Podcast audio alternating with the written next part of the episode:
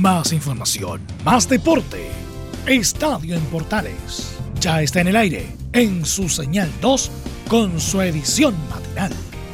La primera de Chile, uniendo al país, de norte a sur.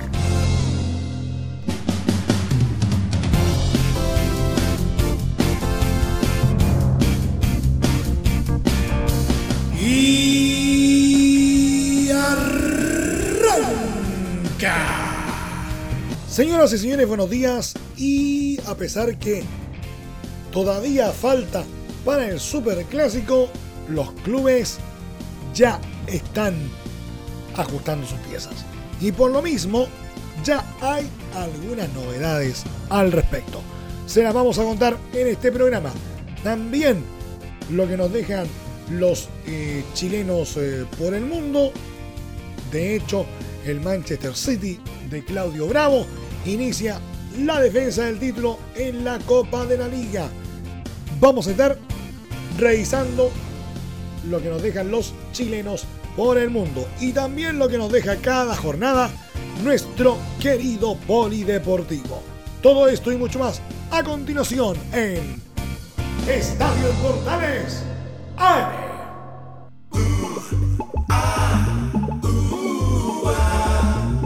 El máster central de la Primera de Chile uniendo al país de norte a sur, les saluda Milo Freixas. Como siempre, un placer acompañarles en este horario. El mediocampista Jorge Valdía y el delantero Marcos Volados sufrieron sendos de garros que ponen en duda sus presencias en el Superclásico del próximo sábado 5 de octubre ante Universidad de Chile en el Estadio Monumental. El mago terminó con complicaciones el pasado jueves 19 de septiembre y este lunes no entrenó junto a sus compañeros. El volante ya está descartado para el partido de este domingo ante Audax Italiano y que por supuesto será transmisión de Estadio en Portales. Al igual que Volados, quien se desgarró por un golpe sufrido en una práctica la semana pasada. Además, Esteban Paredes tampoco entrenó este lunes y está en duda para el duelo ante el cuadro de Colonia, entendiendo que se juega en cancha sintética y así cuidarlo de cara al duelo con los azules. Ante el equipo de Colonia es el domingo a las 17.30 horas en el Bicentenario de la Florida.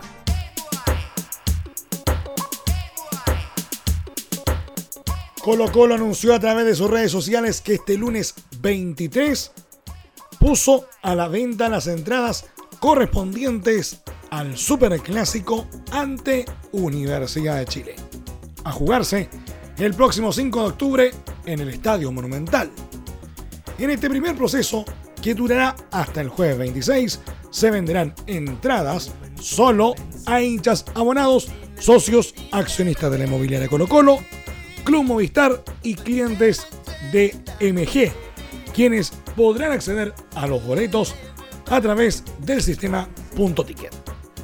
Desde ese día 26 de septiembre a las 13 horas y hasta el 30 de septiembre a las 10 de la mañana se activará la venta para hinchas fieles.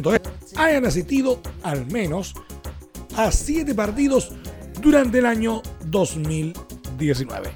Y a partir del 30 de septiembre, las 11 para público general. En esta modalidad, cada hincha podrá comprar dos tickets. Ese mismo día, a las 17 horas, se abrirá la venta para los hinchas de la U, quienes podrán adquirir su boleto de acuerdo a la base de datos enviada por el cuadro azul.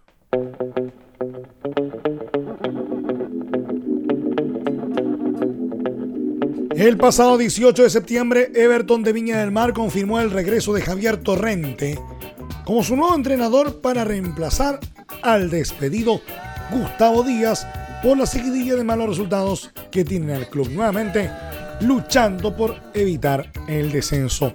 Y este lunes el cuadro ruletero presentó oficialmente al argentino, quien ya salvó el año pasado al conjunto villamarino de caer a la primera vez.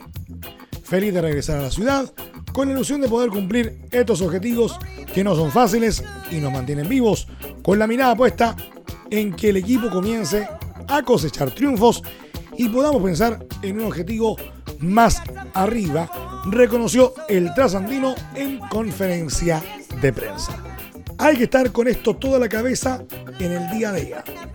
Pero tiene que haber jugadores claves como Campestrini, Suárez, Velázquez, que acompañen a jugadores jóvenes. Pero también es clave la gente, que acompañe y muestre el cariño a la camiseta. Además, confirmó que su estadía en el club será hasta fines de 2020. Tenemos 15 meses, es positivo para todos, es una tranquilidad para la institución. Para mí se evita la incertidumbre, estamos todos relajados con eso, señaló.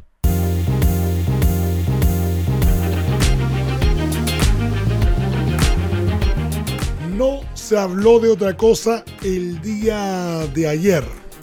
Había mucha expectación, pero finalmente no lo logró. A pesar de un brillante año en el Paris Saint-Germain y con la roja, Christian Endler no se llevó el galardón a la mejor portera en los premios The Best de la FIFA. La ganadora fue la meta Sari van eh, Benedal, quien fue una de las grandes figuras de la Holanda que llegó hasta la final del Mundial de Francia, en la que cayeron con la poderosa Estados Unidos. La también portera del Atlético de Madrid jugó siete partidos y recibió apenas cinco goles en la cita planetaria, lo que le valió ganar el guante de oro como la mejor arquera de la competencia. También Van Benendal, de 29 años, ha ganado títulos en sus equipos, siendo uno con el Utrecht, cuatro con el Twente y dos con el Arsenal. De esta forma, Ender, quien no pudo con Chile pasar de ronda en el Mundial, hizo historia, ya que este es el primer año en los The Best que se entrega un premio a la mejor portera de la temporada y la chilena estuvo nominada. Sencillamente notable.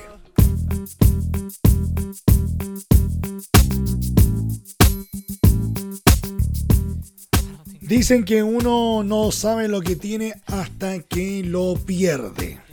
En 2017, Valentín Castellano sumó sus únicos 15 minutos en cancha con Universidad de Chile. Fue por la Copa Sudamericana ante Corinthians.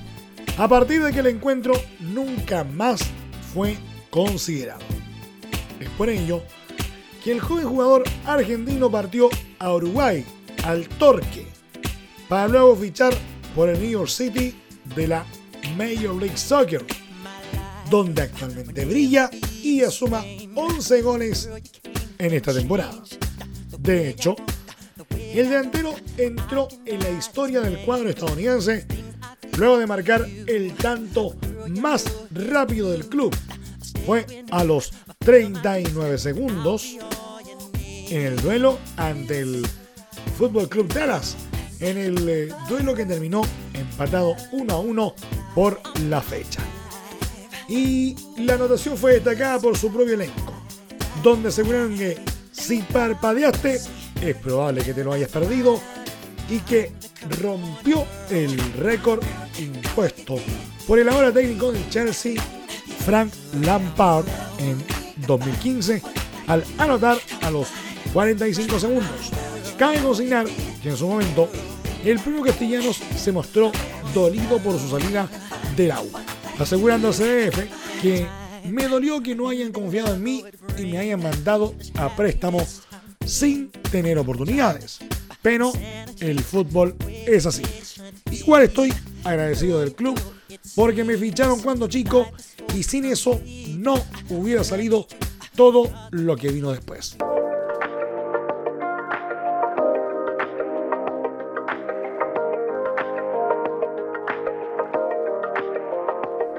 Manchester City con Claudio Bravo como titular comenzará su defensa de la Copa de la Liga de Inglaterra este martes cuando visite a Preston North End en la tercera ronda a partido único desde las 15.45 horas. El equipo de Pep Guardiola viene de aplastar a Watford en la Premier League, por lo que espera repetir la exhibición y asegurar su presencia en la siguiente ronda. Bravo, por su parte, tiene asegurado su puesto en el arco para este duelo, ya que en meta titular el brasileño Ederson estuvo este lunes en Milán para la entrega de los premios The Best de la FIFA. La formación del City será con Bravo, Joao Cancelo, Eric García, Fernandinho, Benjamin Mendy, Ilkay Gundogan, Rodri, Phil Foden, Raheem Sterling, Gabriel Jesús y Bernardo Silva. Preston también llega agresivo con triunfo sobre Birmingham y ocupando la tercera plaza en la Championship. La alineación del local será con Declan Roth, Darnell Fisher, Patrick Boyer, Ben Davis, Joe Roberty, Alan Brown, Ben Pearson, Sean McGear, Daniel Johnson, Josh Harrop y Tom Balwison. Shine bright like a diamond.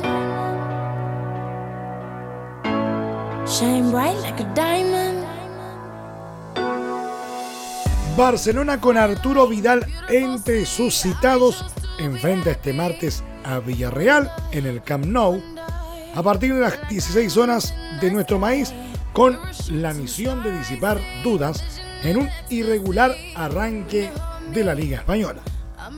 Y el equipo dirigido por Ernesto Valverde viene de caer en su visita a Granada sumando su segunda derrota y alejándose del liderato, pues con 7 puntos quedó a 4 de los líderes, Athletic de Bilbao y Real Madrid. Para el duelo, se espera que el chileno Vidal parta desde el banco de suplentes debido a su opaco rendimiento en el traspié del fin de semana. La formación de los catalanes será con Ter Stegen, Sergi Roberto Gerard Piqué, Clement Lenglet, Firpo, Sergio Busquets, Arthur, Frankie de Jong, Lionel Messi, Luis Suárez y Antoine Griezmann. Villarreal, por su parte, intentará golpear al dueño de casa y mantener el buen momento tras la victoria sobre Valladolid y Leganés. La formación del submarino amarillo será con Sergio Asenjo, Rubén Peña, Raúl Albiol, Pau Torres, Xavi Quintilla, Vicente Iborra, Andrés Frank Anguisa, Santi Cazorla, Moy Gómez, Samuel Chukwesa y Gerard Moreno.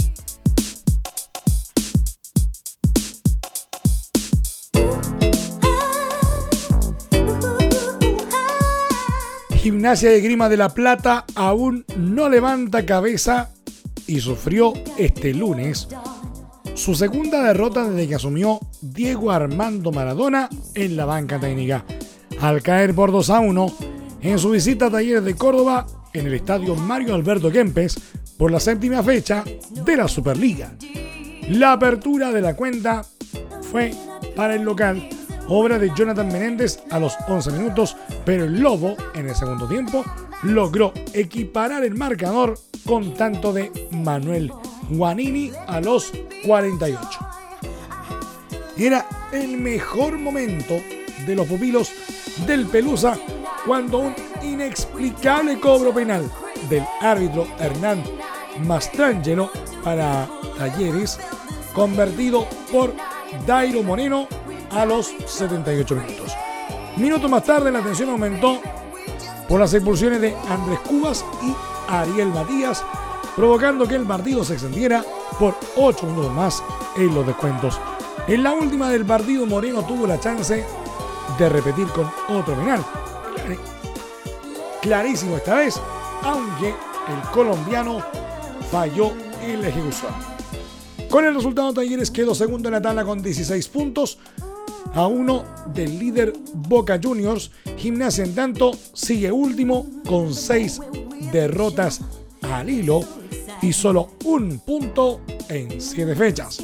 En la próxima fecha, el equipo de Córdoba visitará a Independiente de Avellaneda, mientras que Gimnasia deberá recibir a River Plate.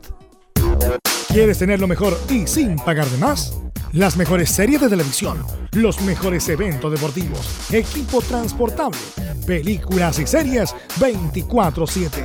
Transforma tu TV a Smart TV. Llama al 973-718989. Twitter arroba panchops. ¿Necesitas promocionar tu marca o producto? Anunciar en la primera de Chile es rápido, fácil, con cobertura nacional y no cuesta tanto. Contáctanos al correo comercial arroba radioportales.cl. Tenemos una propuesta a tu medida, porque en la Portales te queremos escuchar. Te invitamos a disfrutar de la multiplataforma de Portales www.radioportales.cl, donde podrás escuchar el tradicional 1180m, la señal 2, además de ver la radio junto a Portales TV. Además, te invitamos a informarte en nuestras redes sociales, Twitter, Facebook e Instagram. Ya lo sabes, www.radioportales.cl, la multiplataforma de la Primera de Chile. Entre Marco Grande y Marco Chico, media vuelta y vuelta completa. Escuchas Estadio en Portales en la Primera de Chile, uniendo al país de norte a sur.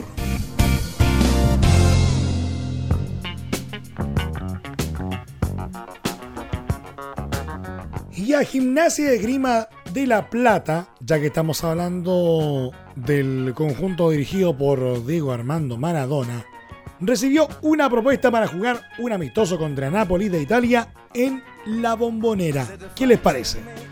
Según informó el medio Olé, el presidente del Lobo Gabriel Pellegrino le llegó el ofrecimiento para este evento en la cancha de Boca Juniors y pese a lo complicado que sería programar un duelo de esta naturaleza, la idea genera entusiasmo en el club.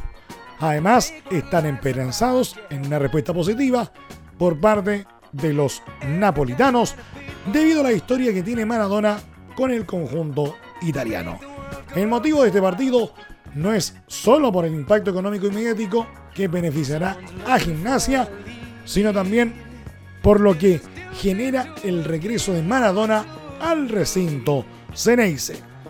De acuerdo al fixture de la Superliga, Gimnasia visitará a Boca en marzo próximo. Por esa razón, para evitar esta larga espera, el club y los posibles auspiciadores buscarán la forma de gestionar este amistoso, posiblemente para las fechas FIFA de octubre o noviembre.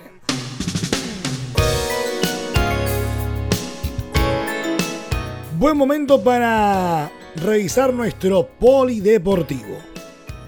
La Federación Internacional de Atletismo, IAF, anunció este lunes que mantiene la suspensión a la Federación Rusa debido al escándalo de dopaje institucional entre 2011 y 2015. La información se da a conocer hora después de que la Agencia Mundial Antidopaje AMA reconociera la existencia de incoherencias en los datos entregados por el laboratorio de Moscú. El Consejo respaldó la que es probablemente la recomendación más firme que hemos recibido del grupo de trabajo para que Rusia siga suspendida, señaló el presidente de la IAF, Sebastián Coe, tras una reunión del Consejo en Doha, donde esta semana comienza el Mundial de Atletismo. Será segunda vez consecutiva que esta nación se pierde esta cita.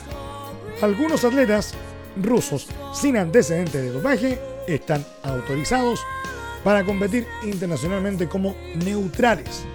La Federación de Atletismo de Rusia fue suspendida en noviembre de 2015 tras un informe encargado por la Agencia Mundial Antidopaje que halló evidencia de dopaje generalizado en deportistas rusos. Las autoridades rusas han negado la existencia de un programa de dopaje patrocinado por el Estado, pero aceptaron que algunos funcionarios de alto rango participaron en un esquema para proporcionar sustancias prohibidas a los atletas, interferir en los procedimientos antidopaje y encubrir controles positivos.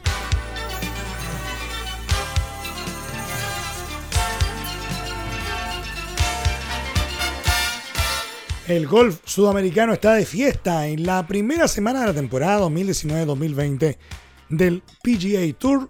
Joaquín Niemann, en una extraordinaria presentación, se proclamó campeón del The Greenberg, como ustedes recordarán.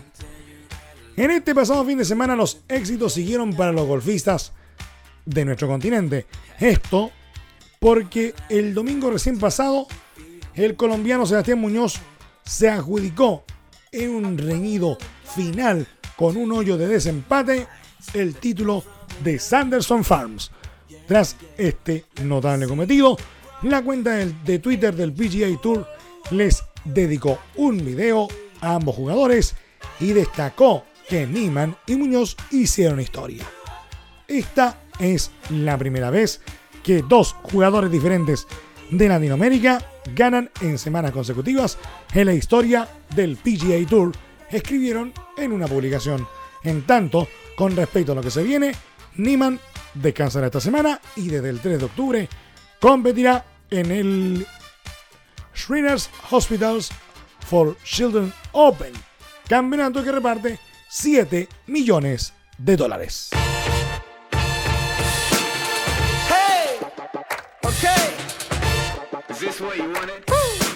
Y el tenista número uno de Chile, Cristian Garín, número 33 en el ranking ATP, derrotó con mucha comodidad al británico Kyle Edmund, número 32, por 6-3 y 6-2 y avanzó a octavos de final del ATP 250 de Chengdu, China, en el inicio de su gira por Asia. El Nacional vio una extraña situación en el primer set ya que tras un comienzo flojo, con un quiebre en contra en el tercer juego del partido, el tanque tomó una confianza increíble para devolver de inmediato la gentileza y engranar una racha de cuatro juegos consecutivos que le permitió pavimentar su victoria en la mañana inicial. En el segundo parcial, Gago siguió mostrando la gran categoría que ha adquirido esta temporada en el, circuito grande ATP y llegó a tener una ventaja de 4-0, la cual en algo fue decorada por el europeo en las cifras, pero que no objeto en ningún caso la gran superioridad del criollo en tierras orientales. Ahora, Ganin, quien además de inicio al cuadro principal del torneo, deberá esperar rival entre el español Fernando Verdasco número 35 del ranking y el australiano Alexander Popirin, número 90, duelo que se juega este martes. El chileno enfrentará en la ronda de 16 mejores al ganador, fase que comenzará a jugar desde este miércoles.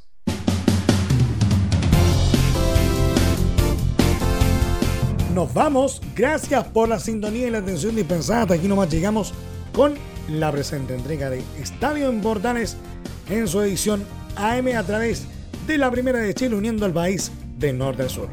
Les acompañó Emilio Freixas. Muchas gracias por habernos eh, premiado con el favor de su sintonía a través de la señal 2, nuestros medios asociados en todo el país y también a través de la Deportiva de Chile, radiosport.cl.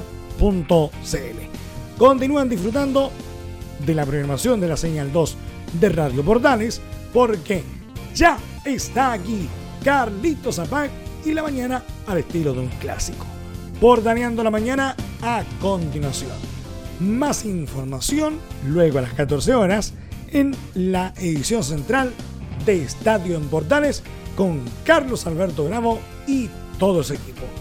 A partir de este momento, recuerde, este programa ya se encuentra disponible en nuestra plataforma de podcast en Spotify. Búsquenos como Estadio en Portales. Que tengan todos un muy buen día. Más información, más deporte. Esto fue Estadio en Portales en su señal 2, con su edición matinal. En internet también somos la primera de Chile.